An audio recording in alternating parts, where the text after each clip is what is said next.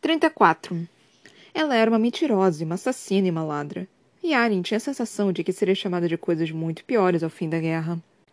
Mas, quando aquela escuridão sobrenatural se acumulou no horizonte, perguntou-se se havia tentado abocanhar mais do que ela e os amigos como presas podiam. Alien não cedeu um centímetro ao medo. Não fez nada a não ser deixar que fogo negro ondulasse por seu corpo. Assegurar aquela aliança era apenas parte do plano. A outra parte, a maior parte, era a mensagem. Não a Morat, mas ao mundo. A qualquer potencial aliado observando aquele continente, contemplando se seria de fato uma causa perdida. Naquele dia, a mensagem ecoaria pelos reinos. Não era uma princesa rebelde destruindo castelos inimigos e matando reis. Era uma força da natureza. Era uma calamidade e, um, e uma comandante de lendários guerreiros imortais. E, se aqueles aliados não se juntassem a ela, Alien queria que pensassem naquele dia, e no que ela faria ali, e se perguntassem se um dia encontrariam em seus litorais, em, suas, em seus portos também. Eles não tinham aparecido dez anos antes. Alien queria que soubessem que ela não se esquecera daquilo. Rolf terminou de disparar ordens para seus homens e correu para embarcar no dragão marinho. Aiden e Dorian correram para pegar cavalos que os levassem até as respectivas torres de vigia. Aren se virou para Lissandra, que tranquilamente monitorava tudo, e falou um baixinho. Sabe o que preciso que faça? Ao assentir, os olhos verdes musgo de Lissandra brilharam. Aren não se permitiu abraçar a metamorfa. Não se permitiu sequer tocar a mão da amiga. Não com Rolf observando. Não com os habitantes da cidade olhando, com os micenianos perdidos entre eles. Então apenas disse: Boa caçada. Fenrir soltou um ruído engasgado, como se percebesse o que realmente fora exigido da metamorfa. Ao lado, Gabriel ainda estava ocupado demais, encarando Aiden, que sequer olhara na direção do pai, antes de prender o escudo e a espada às costas, montar uma égua em estado deplorável e galopar até a torre de vigia. Arlen declarou a Rowan que já estava com o vento dançando nos cabelos prateados. Agimos agora. E então seguiram. As pessoas entravam em pânico nas ruas conforme a força escura tomava forma no horizonte. Imensos navios com velas pretas, convergindo na baía como se fossem realmente carregados por um vento sobrenatural. Mas Allen caminhou até o impotente dragão marinho, com Lissandra ao lado, e Rowan e os dois companheiros atrás. Boquiabertas, as pessoas paravam a fim de olhar conforme eles subiam a rampa, verificando e reorganizando as armas. Facas espadas, o machado de Rowan que reluziu quando ele o prendeu na lateral do corpo, um arco e uma aljava cheia de flechas de penas pretas, que Aren presumia serem liberadas com precisão mortal por Fenris e mais lâminas. Ao entrarem no deck do dragão marinho, a madeira primorosamente polida oscilando suavemente, Aren pensou que juntos formavam um arsenal ambulante. Assim que Gabriel colocou os pés a bordo, a rampa foi puxada pelos homens de Rolf. Os demais sentados em bancos que ladeavam o deck ergueram remos, dois homens em cada banco. Rowan indicou Gabriel e Fenris com o queixo, e os dois silenciosamente se juntaram aos remadores, assumindo a ordenação e os ritmos que eram mais velhos que alguns reinos. Rolf saiu por uma porta que, sem dúvida, abria para seus aposentos, seguindo por dois homens, levando imensas correntes de ferro. Alien caminhou até eles. Ancore-as contra o mastro principal e certifiquem-se de que, de que haja espaço suficiente para que alcancem bem. aqui. Ela apontou para o local onde parara, no centro do deck, com bastante espaço vazio, com bastante espaço, espaço para que ela e Rowan trabalhassem. O Lord Pirata disparou uma ordem para que começassem a remar, olhando uma vez para Fenris e Gavril, cada qual ocupando um remo, com os dentes expostos conforme aplicavam força considerável ao movimento. Devagar, o navio começou a se mover, assim como os demais ao seu redor. Mas precisavam sair da baía primeiro, precisavam passar pelo limite de quebra-navios. Os homens de Rolf envolveram as correntes em volta do mastro, deixando extensão o suficiente para que chegassem até Aileen. O ferro forneceria um limite, uma âncora para lembrá-la de quem ela era, do que era, o ferro a manteria presa quando a pura amplidão da magia, tanto dela quanto de Rowan, ameaçasse levá-la embora. O dragão marinho avançou devagar pelo porto conforme os gritos e resmungos dos remadores de Rolf abafavam a comoção da cidade atrás deles. Alien olhou rapidamente para cada uma das torres de vigia e viu Thorin chegar. Depois viu os cabelos dourados de Aiden disparando pela escada esprelada externa até o imenso arpão posicionado no topo. O coração da jovem se apertou por um momento quando teve um lampejo da vez em que vira Sam correndo para o alto daquelas mesmas escadas. Não para defender a cidade, mas para destruí-la. Ela afastou o toque gelado daquelas lembranças e voltou para Lissandra, de pé no corrimão do deck, observando o primo de Aileen também. Agora. Até mesmo Rolf parou de dar ordens ao ouvir a palavra. A metamorfa graciosamente se sentou no amplo corrimão de madeira, passou as pernas para o lado e caiu na água. Os homens do capitão correram até a beirada. Pessoas em barcos acompanhando-os fizeram o mesmo ao ver a mulher mergulhar no azul vívido. Mas não foi uma mulher que afundou. Abaixo, bem no fundo, Anne conseguia discernir o brilho e a transformação e a expansão. Homens começaram a xingar. Mas Lissandra continuou crescendo mais e mais sob a superfície, junto ao leito arenoso do porto. Os homens remavam mais rápido. Só que a velocidade do navio não era nada em comparação à velocidade da criatura que emergiu das ondas. Um grande focinho verde jade, salpicado de dentes brancos dilaceradores, bufou um, fôlego poderoso, então mergulhou de volta para a água, revelando o lampejo de uma imensa cabeça e olhos atentos ao sumir. Alguns homens gritaram. Rolf apoiou a mão no leme. Seu imediato, com aquela espada de dragão marinho polida na lateral do corpo, caiu de joelhos. Lissandra mergulhou, deixando que vissem o longo corpo poderoso que despontava a superfície, pouco a pouco conforme ela descia, as escamas cor de jade reluzindo como joias ao sol ofuscante do meio-dia. Que vissem a lenda direto das profecias, pois os micenianos só retornariam quando os dragões marinhos retornassem. Portanto, Aileen certificou de que um aparecesse bem no maldito porto deles. Pelos deuses, murmurou Fenris, de onde remava. De fato, foi praticamente a única reação que Aileen conseguiu reunir quando o dragão marinho mergulhou profundamente, nadando adiante. Pois aquelas eram barbatanas poderosas, asas que Lissandra estendia sob a água, retraindo os pequenos braços dianteiros e as patas traseiras enquanto a imensa cauda espinhosa agia como leme. Alguns dos homens de Rolf murmuraram. Um dragão! Um dragão para defender nosso navio! As lendas de nossos pais! O Lorde Pirata estava verdadeiramente pálido em encarar o local em que Lissandra tinha desaparecido para o azul, ainda agarrado ao leme, como se aquilo o impedisse de cair. Duas serpentes marinhas contra um dragão marinho pois todo o fogo do mundo não funcionaria sob o mar.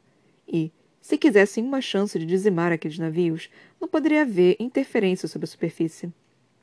Vamos lá, Alessandra, sussurrou Aileen e fez uma oração a Temis, a deusa das coisas selvagens, para que mantivesse a metamorfa ágil e determinada sob as ondas. Aiden jogou longe o escudo nas costas e afundou no assento diante do imenso arpão de ferro. A extensão da arma talvez fosse um palmo mais alta que ele, a cabeça era maior que a do general. Havia apenas três lanças. Precisaria fazer cada disparo valer.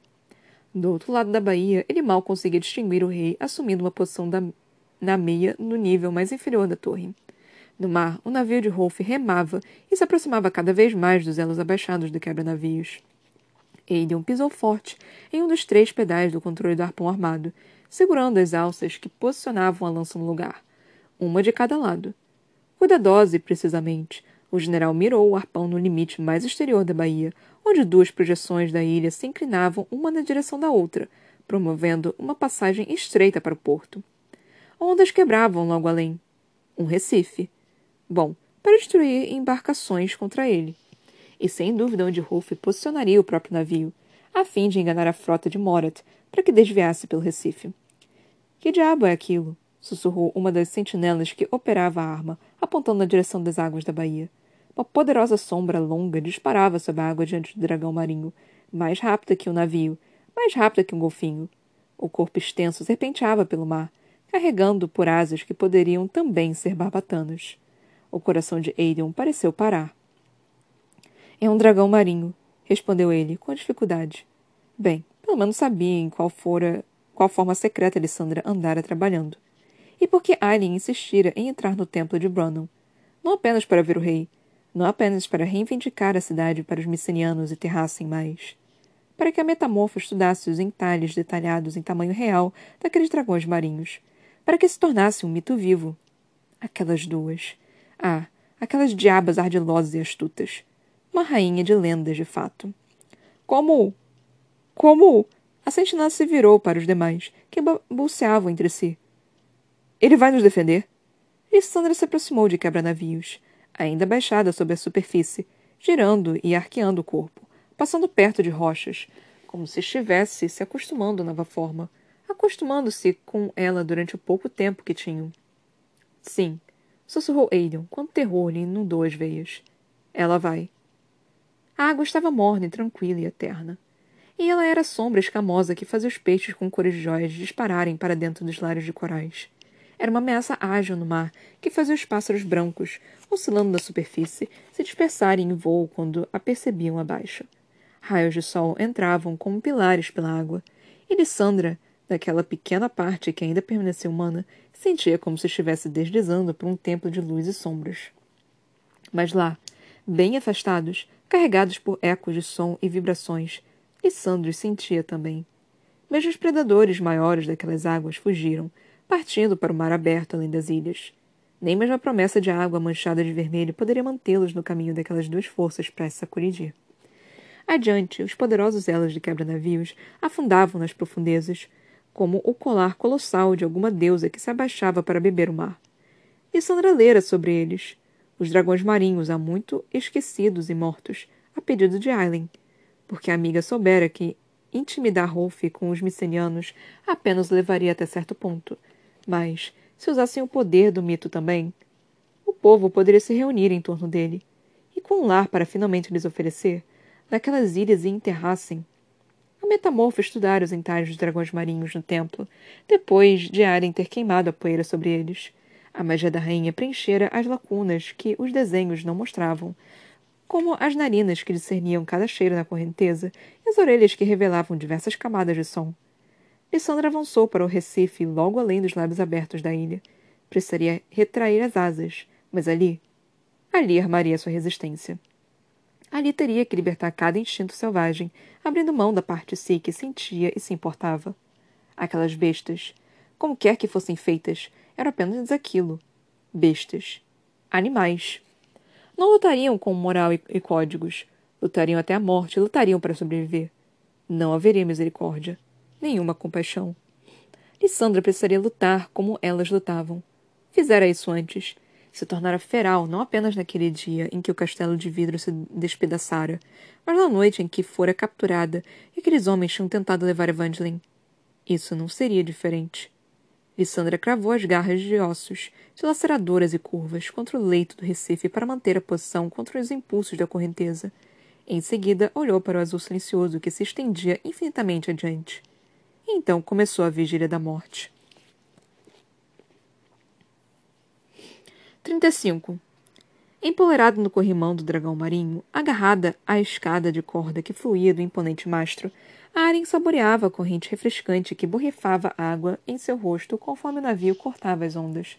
Assim que a embarcação se afastara dos demais, Rowan fizera seus ventos tomarem as velas, lançando o dragão marinho com toda velocidade na direção da corrente monstruosa. Foi difícil não olhar para trás quando passaram pelas correntes submersas, e logo em seguida, quebra-navios começou a subir. Selando-os para fora da baía, onde os demais navios de Rolf esperariam em segurança atrás da corrente, para proteger a cidade que, naquele momento, os observava silenciosamente.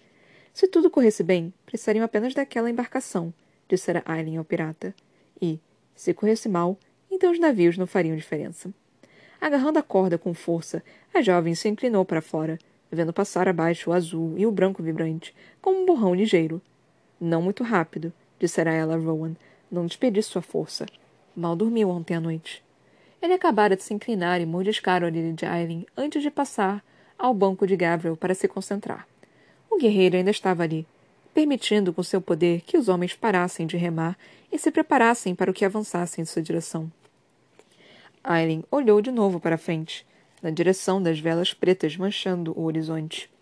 A chave de Weird em seu peito murmurou em resposta. Aileen podia senti-los.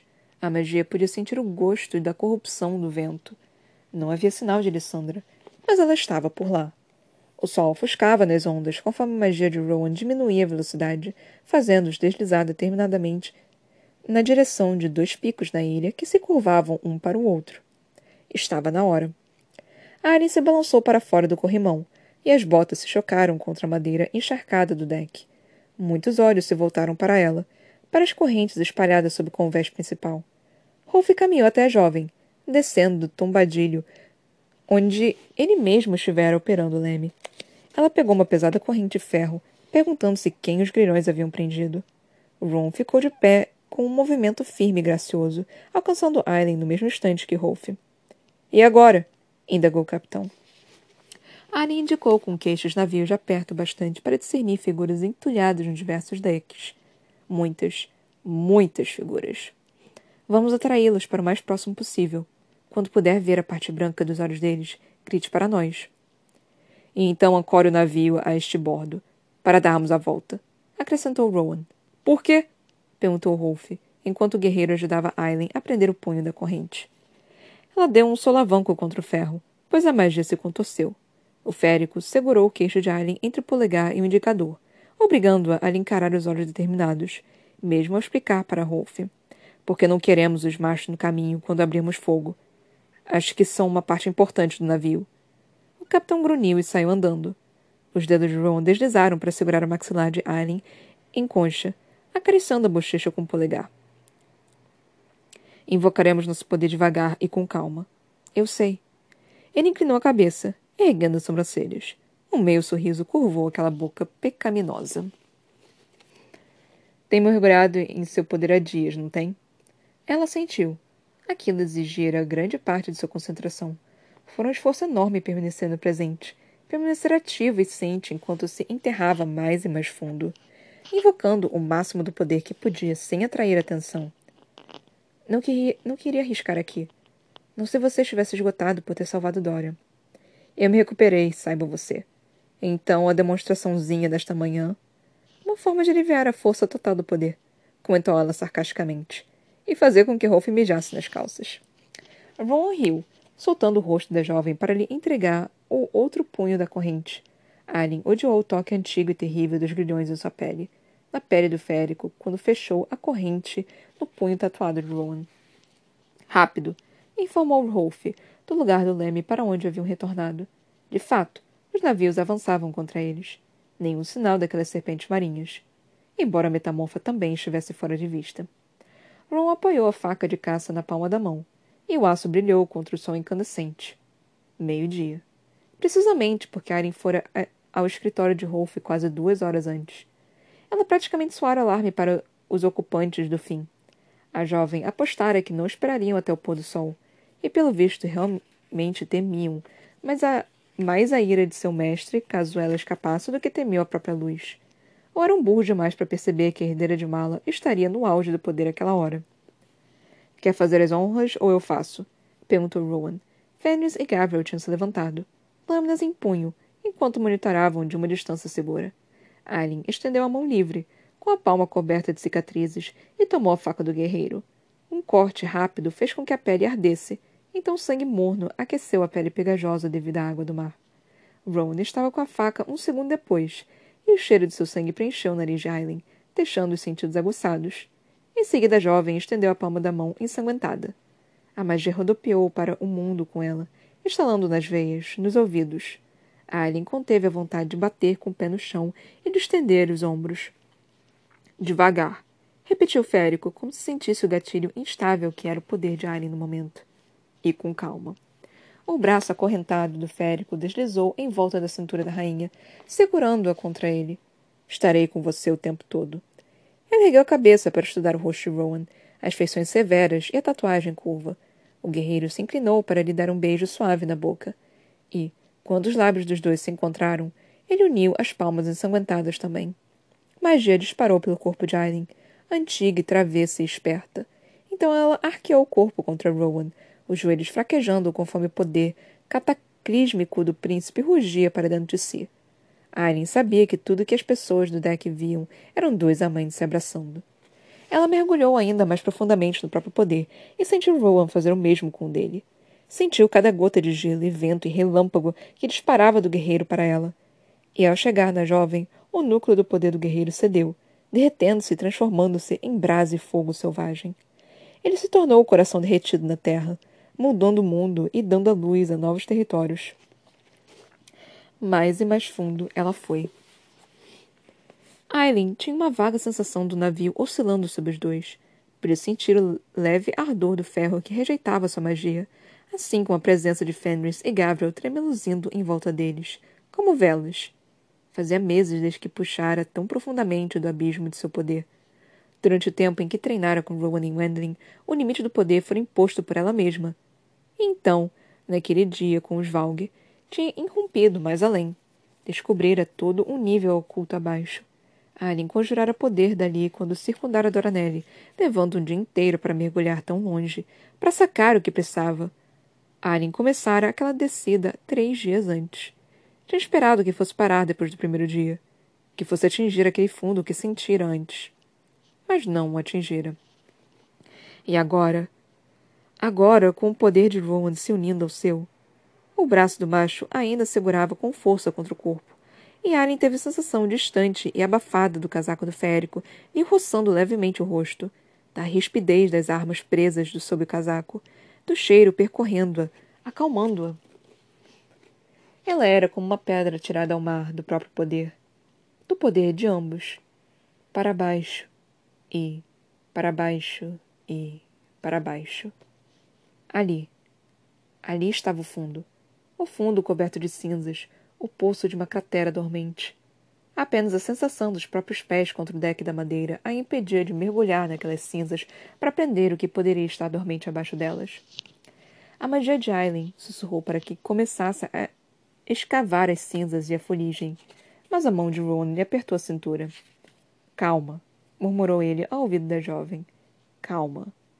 Uma quantidade ainda maior do poder do férico fluiu para Aileen vento e gelo se re revirando com o poder da jovem, transformando-se em um turbilhão. Perto agora. Perto agora, avisou Rolf, de algum lugar próximo. De outro mundo. Mire no meio da frota, ordenou Rowan. Disperse os navios que os flanqueiam para o Recife, onde naufragariam, deixando que sobreviventes fossem derrubados por flechas disparadas por Fenris e pelos homens de Rolf. Ron precisaria estar atento, então, observando quando a força se aproximasse. Aren podia senti-los. Podia sentir a irritação da magia se, se intensificar em resposta à escuridão, que se reunia além do horizonte de sua consciência. Quase ao alcance! gritou Rolf. Ela começou a subir, arrastando o abismo de chamas e brasas consigo. Com calma, murmurou Rowan. Mais e mais. Aren subia, voltando para o mar e a luz do sol. Aqui, pareceu chamar aquela luz do sol. Para mim. A magia disparou para a luz, para aquela voz. Agora! disparou Rolf. E com uma besta selvagem libertada da coleira, a magia de Alien irrompeu. Tudo estava indo bem conforme Rowan entregava o poder para ela. Aren parara e hesitara algumas vezes, mas tinha descido sob controle. Mesmo que o poder o poço ficara mais profundo que nunca. Era fácil esquecer que a jovem ainda estava crescendo, que o poder amadureceria com ela. E, quando Rolf gritou agora, Ron soube que tinha esquecido de si mesmo, para o próprio azar. Um pilar de chamas que não queimava irrompeu de Aileen, chocando-se contra o céu, transformando o mundo em vermelho, laranja e dourado. Ela foi arrancada dos braços do guerreiro com força da magia, e ele lhe segurou a mão com uma força dolorosa, recusando-se a permitir que Aren quebrasse a linha de contato. Os homens ao redor cambalearam para trás, caindo de bunda no chão conforme olhavam boquiabertos para cima com terror e espanto. Subindo ainda mais, aquela coluna de chamas rodopiou um redemoinho de morte e vida e renascimento. Pelos deuses! sussurrou Fenris atrás deles. Mesmo assim, a magia de Aren se derramou ao mundo. Mesmo assim, ela queimou mais forte, mais selvagemmente. Com dentes trincados e a cabeça arqueada para trás, ela ofegava de olhos fechados. Aileen, avisou Rowan. O pilar de chamas começou a se expandir, ficando envolto em azul e turquesa. Chamas que poderiam derreter ossos, rachar a terra. Demais. Rowan dera magia demais a ela. E Anne mergulhara muito profundamente no próprio poder. Através das chamas que os envolviam, o príncipe olhou para a frenética frota inimiga, a qual disparavam para fugir para sair do alcance. A demonstração de Aileen não era para eles, porque não havia como escapar, não com o poder que ela puxara consigo. A demonstração era para os demais, para a cidade que se observa observava, para que o mundo soubesse que ela não era uma mera princesa brincando com brasas bonitinhas. Aileen, repetiu Rowan, tentando puxar a ligação entre os dois. Mas não havia nada ali. Apenas a boca aberta de alguma besta imortal e antiga. Uma besta que abrira um olho. Uma besta que falava a língua de mil mundos. Gelo inundou as veias do guerreiro. Aileen estava usando a chave de Weird. Aileen! Então Rowan sentiu. Sentiu o fundo do poder de Aileen rachar e se abrir, como se a besta dentro daquela chave de Weird tivesse batido o pé, fazendo que, com que cinzas e rochas lascadas se despedaçassem abaixo, revelando um núcleo revolto e derretido de magia, como se fosse o coração selvagem da própria mala. Aileen mergulhou no poder. Banhou-se nele. Ron tentou se mover, tentou gritar para que ela parasse. Mas Rolf, os olhos abertos com que só podia ser terror e assombro, rugiu para ela. Abra fogo! Aileen ouviu aquilo, e tão violentamente quanto perfurar o céu, o pilar de fogo disparou para baixo, disparou de volta para ela, encolhendo-se e envolvendo-se dentro da jovem, fundindo-se em um núcleo de poder tão quente que chiou dentro de Rowan, e queimando a alma. As chamas se extinguiram no mesmo segundo em que Aileen alcançou Rowan com mãos incandescentes e arrancou o que restava da magia do férico. Justamente no momento em que a jovem lhe soltou a mão, justamente no momento em que o poder dela e o da de Weird se fundiram. Rowan desabou de joelhos e ouviu um estalo dentro da própria mente, como se relâmpago tivesse partido. Quando Aileen abriu os olhos, o guerreiro percebeu que não era trovão, mas o som de uma porta sendo escancarada. O rosto da jovem ficou inexpressivo, frio como os espaços entre as estrelas, e os olhos a cor turquesa queimava forte, envolta de um núcleo prateado. Não havia nenhum indício de dourado. Essa não é Aileen, sussurrou Fenris. Um leve sorriso se abriu na boca carnuda de Aileen, cruel e arrogante, e ela examinou a corrente de ferro em volta no pulso. O ferro derreteu, fazendo com que o metal queimasse o convés de madeira e descesse para a escuridão abaixo. A criatura, que olhava pelos olhos de Aileen, fechou os dedos em punho, Luz escorreu pelos dedos fechados. Luz fria e branca. Tendões tremeluziram. Chama prateada. Saia de perto, avisou Gabriel. Saiam de perto e não olhem. Gabriel estava, de fato, de joelhos, curvando a cabeça e desviando o olhar. Fenris o imitou. O que olhava para a frota sombria reunida ali, o que preenchia o corpo da amada de Rowan. Ele sabia. Alguma parte primitiva e intrínseca sabia.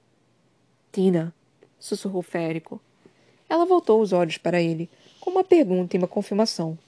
Então disse a Rowan, com uma voz grave e oca, jovem e velha. Toda chave tem o um fecho. Diga à rainha que foi prometida para recuperá-la em breve, pois todos os aliados do mundo não farão diferença se ela não empunhar o fecho, se não juntar aquelas chaves a ela. Diga a ela que chama e ferro, unidos, se fundem em prata para conhecer o que precisa ser encontrado. Um simples passo é tudo o que será necessário. Então ela virou o rosto de novo. E Ron percebeu que era o poder na mão dela. Percebeu que a chama que seria disparada queimaria de tão fria. Percebeu que era o frio das estrelas, o frio da luz roubada. Não era fogo selvagem, mas fogo lunar. Em um momento ela estava ali, e então não estava mais. Foi empurrada para o lado, depois trancafiada em uma caixa sem chave, e o poder não era dela. O corpo não era dela. O nome não era dela. E ela podia sentir a outra ali, preenchendo-a, rindo baixinho conforme se maravilhava com o calor do sol no rosto, com a brisa úmida do mar que lhe cobria os lábios com sal, com a dor na mão que já curada do ferimento. Tanto tempo, fazia tanto tempo desde que a outra tinha sentido tais coisas, sentido completamente, e não apenas como algo intermediário e diluído. E aquelas chamas, as chamas dela e da magia de seu amado, pertenceu a outra agora. A uma deusa que passara pelo portão temporário, que pendia de seus seios e tomara seu corpo, como se fosse uma máscara. Não tinha palavras, pois não tinha voz. Ego. Nada. E só conseguia observar como se por uma janela, conforme sentia a deusa, a qual talvez não a tivesse protegido, e sim caçado durante a vida toda, em busca daquele momento, daquela oportunidade, examinar a frota sombria adiante tão fácil de destruir. No entanto, mais vida tremeluzia. Atrás. Mais vida para dizimar, para ouvir os gritos agonizantes com os próprios ouvidos, para testemunhar em primeira mão qual seria a sensação de deixar de existir de uma forma que a deusa jamais poderia. Ela observou a própria mão envolta em chamas brancas pulsantes, começar a se mover de, da frota sombria para onde estivera voltada. em direção à cidade desprotegida do coração da baía. O tempo re reduziu a velocidade e se estendeu conforme o corpo se virou para a cidade, conforme ela ergueu o próprio braço e voltou o punho para o coração da cidade. Havia pessoas no cais. Os descendentes de um clã perdido. Alguns fugiam da demonstração de fogo que ela libertara momentos antes. Seus dedos começaram a se abrir. Não! A palavra foi um rugido, uma súplica, e prata e verde lampejaram em sua visão. Um nome. Um nome ecoou por dentro dela, conforme ele se colocou no caminho daquele punho, daquele fogo lunar, não apenas para salvar os inocentes na cidade, mas para poupar a alma dela da agonia caso os destruísse. Rowan. E quando o rosto se tornou nítido, a tatuagem contrastescente ao sol, quando aquele punho cheio de poder inimaginável começou a se abrir na direção do coração dele. Não havia força em nenhum mundo que pudesse mantê-la contida. E Aileen Galafinius se lembrou do próprio nome ao destruir a jaula em que aquela deusa enfiara ao pegar aquela deusa pelo maldito pescoço e atirá-la para fora, fora, fora, para aquele buraco aberto pelo qual a deusa se infiltrara, para então o selar. A aranha disparou para dentro de seu corpo, de seu poder. Fogo como gelo, fogo roubado das estrelas. Os cabelos de Rowan ainda se moviam quando ele parou subitamente diante do punho que se abria. O tempo disparou de novo, cheio e rápido e implacável. A aranha teve apenas tempo suficiente para se jogar para o lado, para inclinar o punho já aberto para longe de Rowan, para apontar para qualquer lugar menos para ele. Então o navio abaixo dela, as fileiras do centro e da esquerda da frota, sombria diante dela, assim como o limite exterior da ilha atrás da frota, explodiram em uma tempestade de fogo e gelo.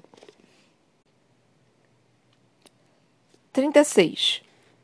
Estava tão silencioso sob as ondas, mesmo com os sons abafados de gritos de corizão, de morte quando em sua direção. Alien afundou-se como afundara em seu poder. O peso da Childweed em volta do pescoço era como uma pedra de moinho. Dina. Ela não sabia como. Não sabia por quê. A rainha que foi prometida. Os pulmões se contraíram e queimaram. Choque. Talvez aquilo fosse choque.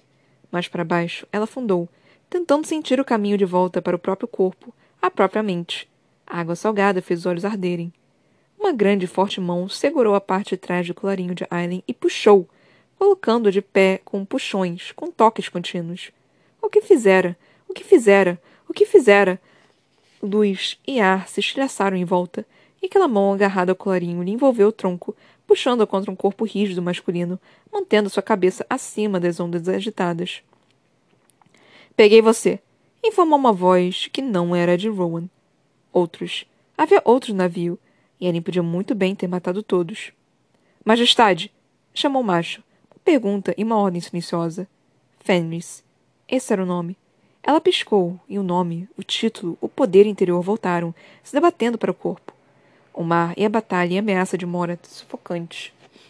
Mais tarde, mais tarde lidaria com aquela maldita deusa que quisera usar Aileen como uma sacerdotisa de templo. Mais tarde contemplaria como dilaceraria todos os mundos para encontrar Dina e fazê-la pagar.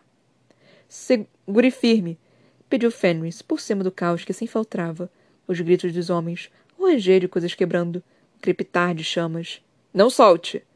Antes que conseguisse se lembrar de como falar, eles apareceram em. nada. Em escuridão que era tanto sólida quanto insubstancial, apertando-a com força. Então estavam na água de novo, oscilando sob as ondas conforme ele se reorientava e arquejava por ar. Fenris os movera, de alguma forma. Saltara entre a distância, a julgar pela espuma completamente diferente que girava ao redor de ambos. Ele assegurou contra si a expressão difícil, como se qualquer que fosse a magia que possuía para saltar entre distâncias curtas exigisse tudo o que tinha. Um macho inspirou fundo. Então sumiram de novo, indo para aquele espaço escuro, oco, mas sufocante, Apenas poucos segundos se passaram antes que a água e o céu retornassem. Fênix grunhiu, apertando o braço ao redor de Aileen enquanto nadava com o outro até a praia, empurrando destroços. A respiração parecia um fôlego úmido. Qualquer que fosse aquela magia, tinha se esgotado. Mas Rowan.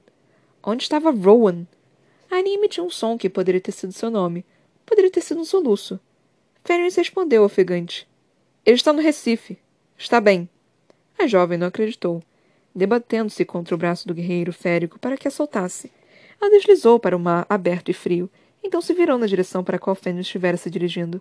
Outro som baixo foi emitido por ela quando viu Rowan de pé. A água na altura dos joelhos sobre o recife. O braço já estava estendido, embora trinta metros ainda o separassem. Bem, ileso, vivo. E ao seu lado estava Gabriel, igualmente ensopado, encarando. Pelos deuses. Pelos deuses! Sangue manchava a água. Havia corpos por todo lado. E a frota de Morat. A maioria tinha sumido. Não passava de madeira preta partida, boiando pelo arquipélago, e pedaços de lona e corda queimando. Mas três navios já estavam. Três navios que convergiam para as ruínas tomadas por água de dragão marinho, impotentes como nuvens de tempestade. Precisa nadar, grunheu Fenris ao lado de Aileen, com os cabelos dourados ensopados e grudados na cabeça. Agora! O mais rápido possível! Ela virou a cabeça na direção dele, piscando para afastar a água do mar que ardia nos olhos. Nade agora! disparou o guerreiro, exibindo os caninos. Ele não se permitiu considerar o que rondava sob eles quando Fenris agarrou seu colarinho de novo e praticamente atirou para a frente. A jovem não esperou. Concentrou-se na mão estendida de Rowan. Conforme nadava, o rosto parecia tão cuidadosamente calmo. Comandante em um campo de batalha. A magia estava estéril. Sua magia era um deserto, e a dele. Além roubar o poder do guerreiro. Pense nisso depois. Ela empurrou e se abaixou sob pedaços maiores de destroços, passando por. passando por homens. Os homens de Rolf, mortos na água. Será que o capitão estava entre eles? Em algum lugar? Arryn provavelmente matara o primeiro e único aliado humano daquela guerra. E o único caminho direto até o fecho. E se a notícia da morte se espalhasse? Mais rápido! disparou Fenris. Rowan embaiou a espada. Flexionou os joelhos. Então estava nadando na direção de Aileen. Rápido e suavemente, cortando entre e sob as ondas. A água parecia se abrir para ele. A jovem queria berrar que conseguia fazer aquilo sozinha, mas. Ele a alcançou, sem dizer nada, deslizou para trás de Aileen, protegendo-a com Fenris. E o que ele poderia fazer na água sem magia, contra a boca aberta de uma serpente marinha? A jovem ignorou o doloroso aperto no peito e disparou para o Recife, com Gabriel esperando onde Ron estivera antes. O leito do coral, por fim, se estendeu abaixo de Aileen, e ela quase chorou, os músculos trêmulos, conforme Gabriel se agachou, oferecendo a mão estendida. O leão facilmente a puxou da água. Os joelhos de Alien fraquejaram quando as botas se firmaram nas cabeças irregulares do coral, mas Gabriel continuou segurando-a, sutilmente permitindo que Aileen se recostasse contra ele. Rowan e Fenris saíram um segundo depois, e o príncipe férico estava lá imediatamente, as mãos no rosto de sua rainha, afastando os cabelos ensopados e observando os olhos. Estou bem, disse ela, com a voz rouca, devido à magia, ou à deusa, ou à água salgada que engolira. Sou eu.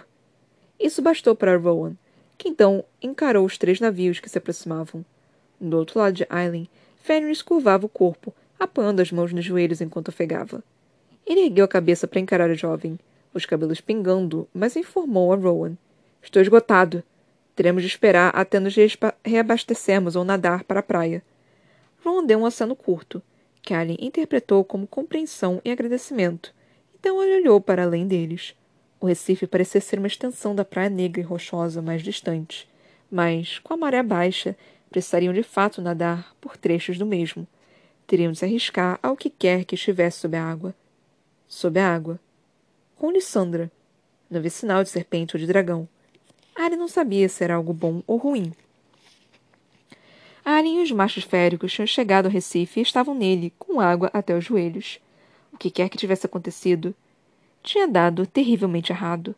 Tão errado que Lissandra podia jurar que a presença feral e selvagem, que jamais a esquecera, tinha se escondido na longa sombra formada pela metamorfa conforme o mundo acima explodia. Ela tombara no coral, partindo a correnteza e fazendo-a subir. Madeira e corda e lona choveram na superfície. Alguns destroços afundaram até as profundezas então corpos e braços e pernas. Mas ali estava um capitão e o imediato se debatendo contra a espuma que os envolvia, tentando arrastarem-se para o leito arenoso. Afastando o choque, Lissandra disparou até os dois. Rolf e o homem congelaram quando ela se aproximou, levando as mãos às armas lateral do corpo sob as ondas. Mas Lissandra afastou os destroços que se que sem dúvidas afogavam, e então se permitiu ficar imóvel, Permitiu que os homens segurassem a ela. A metamorfa não tinha muito tempo. Lote pirata e imediato se prenderam nas pernas do dragão, agarrando-se como craca conforme eram impulsionados, cortando a água. passando pelas ruínas incineradas. Em um minuto, Lissandros depositou em um leito rochoso, então emergiu apenas o suficiente para inspirar antes de mergulhar novamente. Havia mais homens se debatendo na água. O animal surgiu para eles. Seguiu para eles, desviando de destroços até que. Sangue envolveu a correnteza, e não os borrifos que haviam manchado a água desde a explosão do navio. Imensas e dopiantes nuvens de sangue, como se presas gigantescas tivessem se fechado sobre um corpo e o apertado. Lissandra disparou para frente, a cauda poderosa açoitando de um lado ao outro, o corpo ondulando e disparando para os três barcos que avançavam em direção aos sobreviventes. Precisava agir já, enquanto as serpentes estavam distraídas, se fartando. O fedor do barco negro chegou a ela mesmo sob as ondas, como se a madeira escura estivesse ensopada de sangue pútrido. Quando se aproximou do casco submerso do navio mais próximo, duas formas poderosas surgiram no azul. Lissandra sentiu a atenção das criaturas se fixarem nela assim que chocou a cauda contra o casco. Uma vez. Duas. Madeira rachou. Gritos abafados chegaram do alto. Ela flutuou para trás, encolhendo-se, então chocou a cauda contra o casco uma terceira vez. A madeira se partiu e a cortou, arrancando escamas, mas o dano fora feito. A água era sugada para dentro, passando por ela, cada vez mais, rasgando a madeira conforme o ferimento mortal do navio crescia e crescia. Lissandra recuou para fora da correnteza, nadando mais e mais para baixo conforme as duas serpentes marinhas, que se banqueteavam com os homens desesperados, pausaram. A metamorfa seguiu apressada para o navio seguinte. Precisava fazer com que os navios afundassem. Então os aliados poderiam derrubar cada um dos soldados que nadasse, debatendo-se para a praia. O segundo navio foi mais esperto. Lanças e flechas atravessaram a água, disparando em sua direção. Lissandra avançou para o leito arenoso, então subiu mais e mais, mirando o casco vulnerável do navio, preparando o corpo para o impacto. O animal não alcançou a embarcação antes que outro impacto viesse. Mais rápido que sua percepção, dando a volta pelo lateral do navio, a serpente marinha se chocou contra Lissandra. Garras a rasgaram e dilaceraram, e ela se virou por instinto, açoitando tão forte que a cauda que a inimiga saiu rodopiando pela água. Lissandra recuou para analisar o animal que a encarava com ódio. Pelos deuses! Tinha quase o dobro de seu tamanho. De ser feita do azul mais profundo, e a parte inferior era branca, salpicada de um tom de azul mais pálido. O corpo era quase como o de uma serpente, as asas pouco mais que barbatanas ao longo das laterais. Não fora feita para ser veloz nem para cruzar oceanos, e sim para ter garras longas e curvas, para ter aquela boca que se abria na direção do dragão marinho, provando sangue e sal e o cheiro de Lissandra, revelando dentes estreitos e afiados como de uma enguia. Dentes em gancho, para prender e dilacerar. Atrás da serpente marinha, a outra entrou em formação. Homens se debatiam, gritando acima. Se ela não derrubasse os navios inimigos. E Sandra fechou as asas junto ao corpo. Ela desejou que tivesse puxado um fôlego maior, que tivesse enchido os pulmões com capacidade total. Aban abanando a cauda na correnteza, a metamorfa deixou o sangue que ainda escorria do corpo, perfurando pela madeira do navio, flutuar até as criaturas. Lissandra soube assim que o sangue chegou às serpentes marinhas. Assim que as duas perceberam que ela não era um animal comum. Então a metamorfa mergulhou. Rápida e suavemente, ela seguiu para as profundezas. Se tinham sido criadas para a matança brutal, então Lissandra usaria velocidade.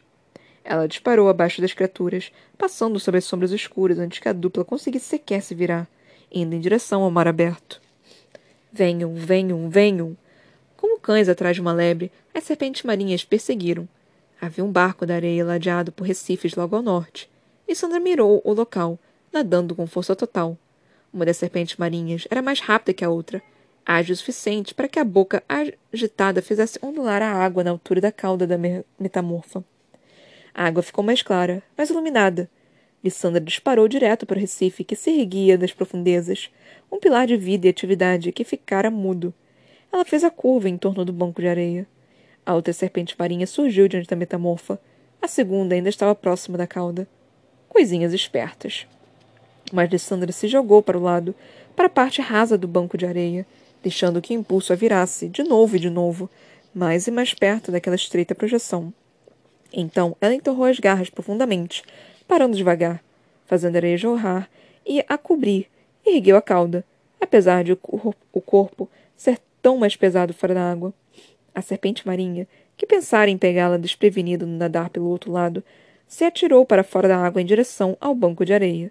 Ela avançou, rápida como uma víbora. Com o pescoço exposto, Lissandra fechou as presas nela e a mordeu. O animal deu um pinote, açoitando a cauda, mas a metamorfa golpeou com a própria cauda contra os espinhos inimigo, quebrando sua coluna ao mesmo tempo que quebrava o pescoço.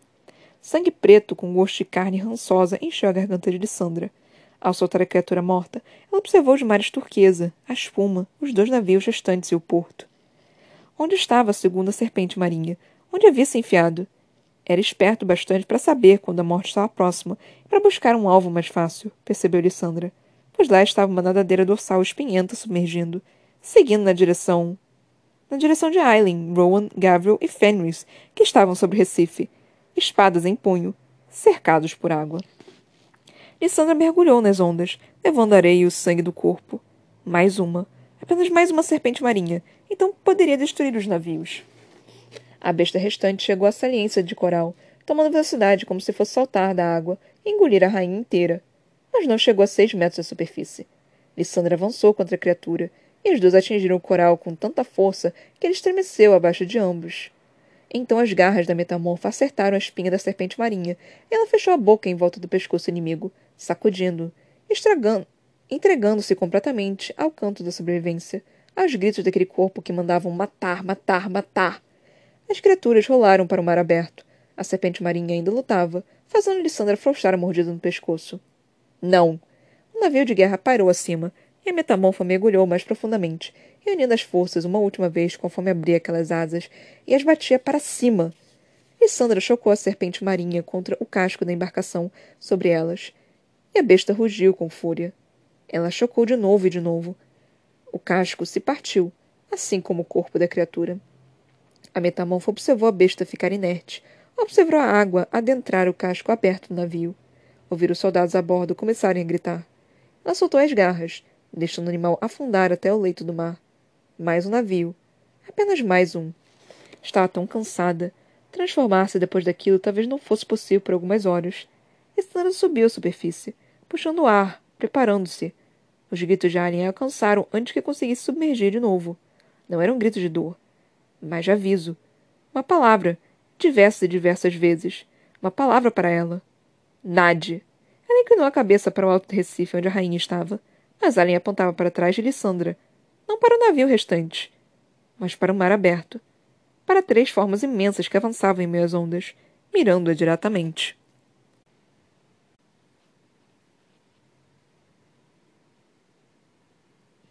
Gente, eu tô exausta. Ai, eu tô muito cansada, minhas costas doem, meu pai amado, tudo dói, tudo dói, enfim. Ai, eu tô exausta. Enfim, três capítulos, né? Foi 34, 35, 36. É, eu acho que eu tô lendo um pouquinho mais nesse nesses episódios, né? Não sei se vocês estão reparando isso, mas os meus episódios estão ficando um pouquinho mais curtos. Mas eu acho que, tipo, é porque os capítulos eles são maiores. Eu acho que os capítulos são maiores, então eu não tô conseguindo deixar mais bonitinho, sabe? Então eu eu tô tendo que decidir o que fazer. Ou os capítulos, ou eu vou ler tipo bem pouco e aí não vai ser tanto tempo, ou eu vou ou eu vou ler tipo 40 minutos que eu acho um tempo adequado, né? Tipo, tem 47, eu tenho muito pouco tempo para falar, né? Eu só tenho uns 15 minutos para falar, menos do que 15 minutos para falar.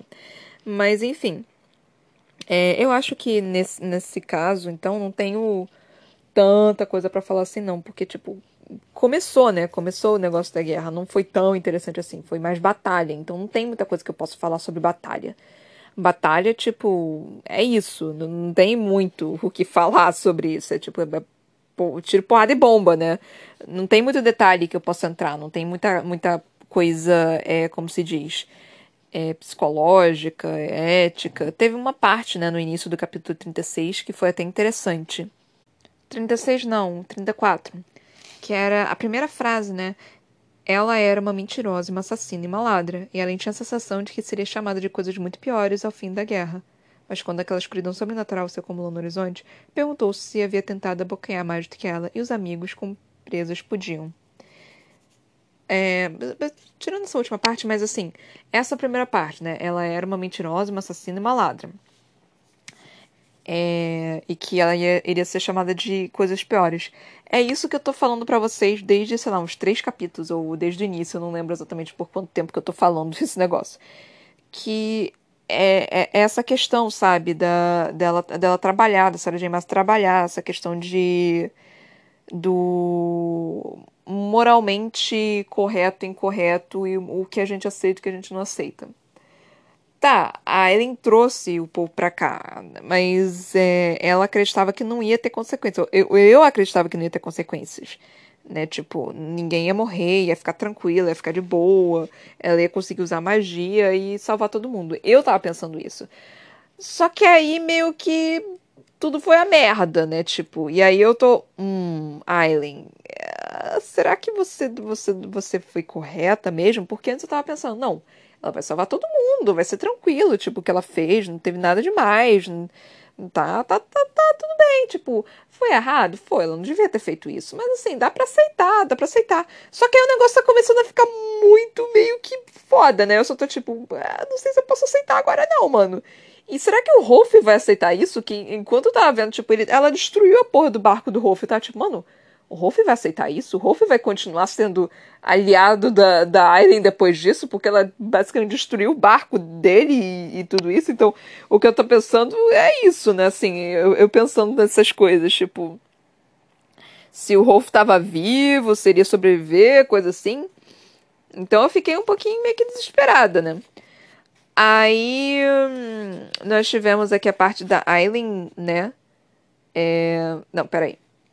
Antes disso foi a, a Lissandra virando um, um dragão marinho. Adorei essa parte. Fiquei tipo. Eu, eu já sabia que isso ia acontecer, para falar a verdade.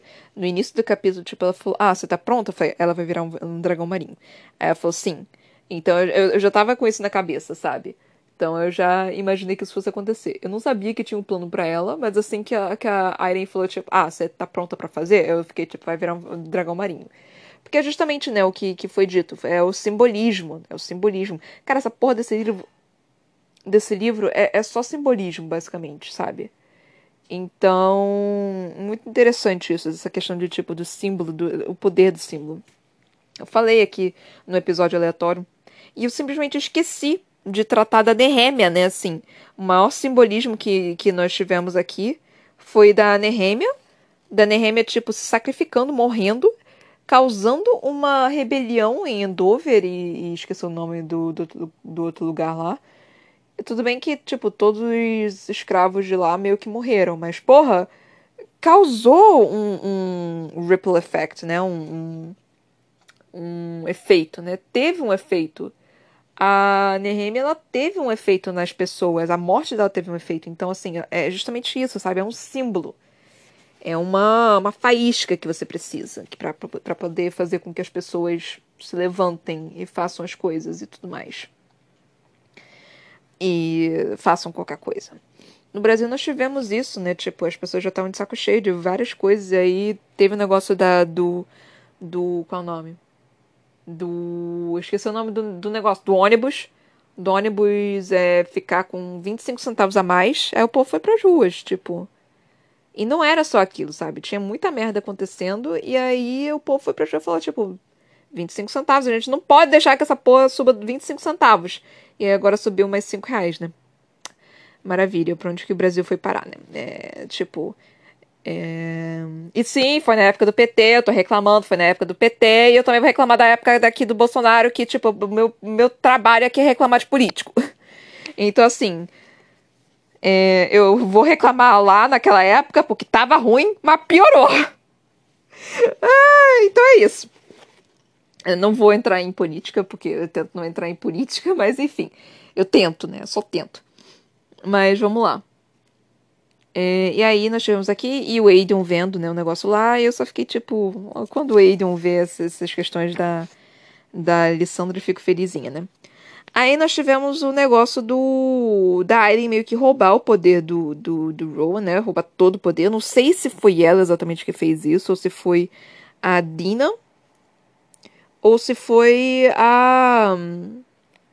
Ou se a Aileen abriu de propósito a de Weird para deixar que o poder fluísse ou alguma coisa assim. Não sei o que aconteceu. não, não tenho certeza do que aconteceu. Então eu tô aguardando as respostas.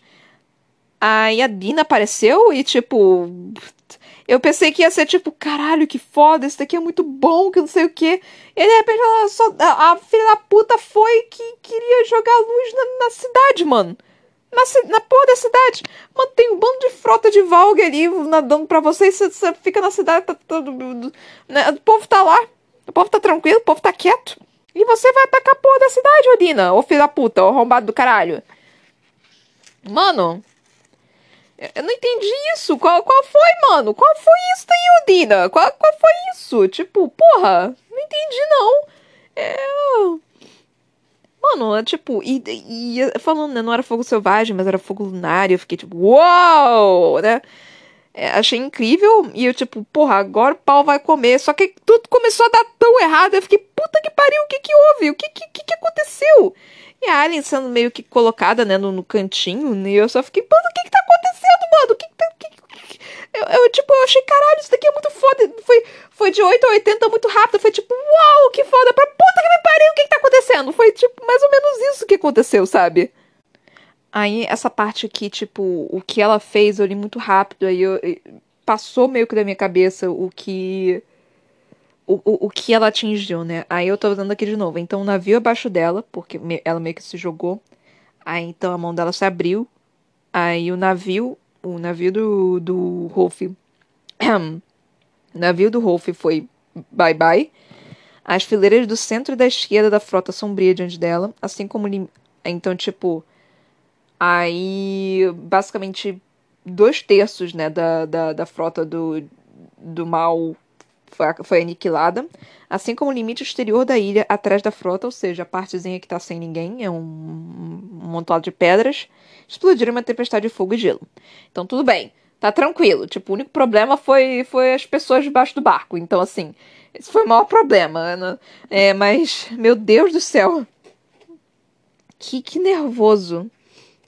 Aí a Aileen, tipo, no, no escuro, né? No, no, no, E eu desesperada também, tipo, caralho, o que, que aconteceu? O que, que aconteceu? E Fenris indo atrás dela, eh, segurando ela. E a Aileen meio que desesperada, tipo, caralho, o que, que eu penso? Só que desesperada ao mesmo tempo que não, eu não posso me desesperar agora. Eu tenho que ficar calma, eu tenho que pensar, tenho que avaliar, tenho que fazer isso, tenho que fazer aquilo. E eu estava tipo, meu Deus do céu, minha filha, eu tô desesperada por você. Porque, cara, tudo deu meio que muito errado, sabe? Tipo, eu tava esperando algo grandioso, algo bom, algo assim. Algo interessante. Interessante não, né? Tipo, algo.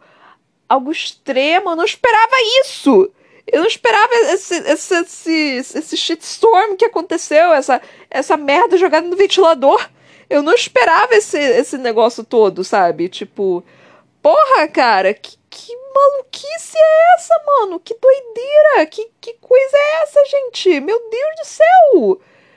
Foi. Foi tipo. Você esperava uma. Você, eu não sei se vocês esperavam por isso, né? Mas assim, mano. Eu, eu esperava uma, uma, grande, uma grande batalha, tipo, algumas perdas, alguma coisa assim. Aí depois eu tava vendo que a Alien queria, eu tava pensando, hum, a Alien vai derrotar tudo com um, um, farfalhar de mão, assim, sabe? E de repente tudo deu errado, deu tudo errado, mano. Deu tudo errado. E eu só tô tipo. Aí a Lissandra. Lissandra virou a serpente alada, começou a batalhar os. As. As. as qual o nome? As serpentes marinhas? Acho que são serpentes marinhas, né? É, virou um dragão. Um dragão. Um dra... O que, que eu disse, gente? Virou um dragão marinho. Eu acho que eu falei uma serpente alada. tô pensando no Abraxos. Ai, meu Deus, meu tempo. Eu tô pensando no Abraxos. Enfim. Aí batalhou contra as duas serpentes. E derrubando dois barcos também no mesmo, ao mesmo tempo. E aí mais serpentes estão vindo. Eu já sabia que isso ia acontecer. Enquanto tava lendo, tipo, ela falava, não, só duas serpentes. Só duas serpentes. Apenas duas serpentes. Eu pensei, será que são realmente só duas serpentes? Ela falou, não, só duas serpentes. Agora só tem mais uma, só tem mais uma. Você não checou pra ver se tem mais serpente? Não, porque eu, essas duas serpentes, acabei com essa outra serpente. Eu, ninguém tá checando pra ver se tem outra serpente, não. E aí, de repente, tipo, a, a Aileen começa a berrar e ela falou, ponto, tem mais serpente. E aí a Alessandra olha e falou, ah, tem mais três serpentes. Eu fiquei, falei que ia ter mais serpente, gente. Então, tipo, ela durante esse tempo todo, ela, ela tava focada demais. Tipo, não, só tem duas serpentes, só tem duas serpentes, só tem duas serpentes. Eu falei, tem certeza que só tem duas serpentes? Você tem certeza que só tem duas serpentes só? Então eu tava um pouquinho desesperada com isso. E quem diria? Tem mais serpente. Então é isso, galera. Eu espero que vocês tenham gostado dos meus comentários. Eu tô exausta, preciso descansar. E é isso. Tchau, tchau.